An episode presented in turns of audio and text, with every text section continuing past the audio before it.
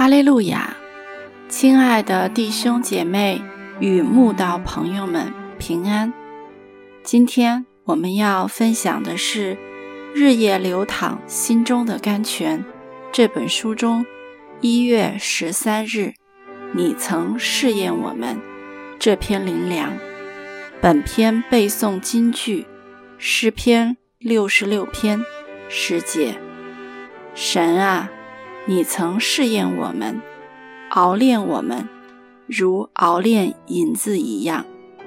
有位信徒在他为教会尽心尽力做了不少圣功后，生活上竟然遭逢极大困境。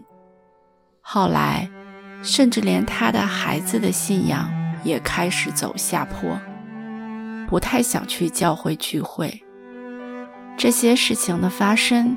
几乎让他对神失去信心。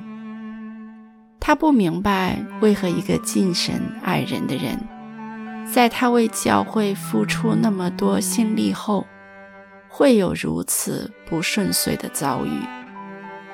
直到有一天，当他读经看到保罗为传福音所受的苦难，终于恍然大悟。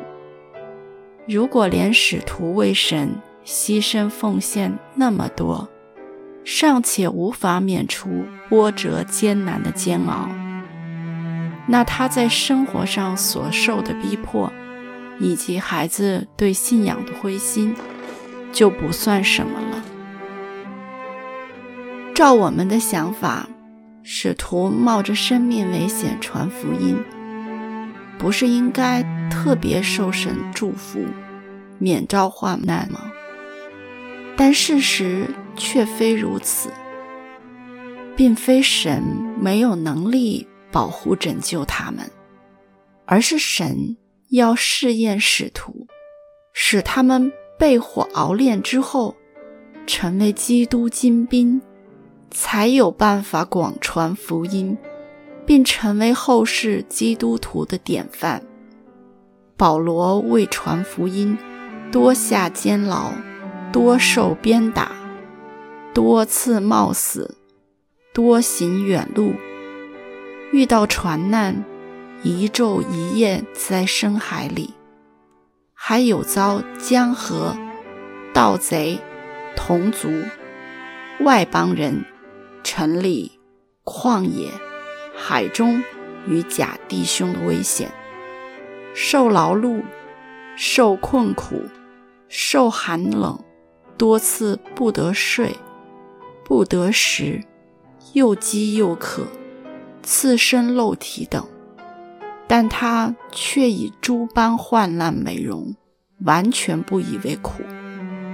这位弟兄想到保罗为主多受苦难。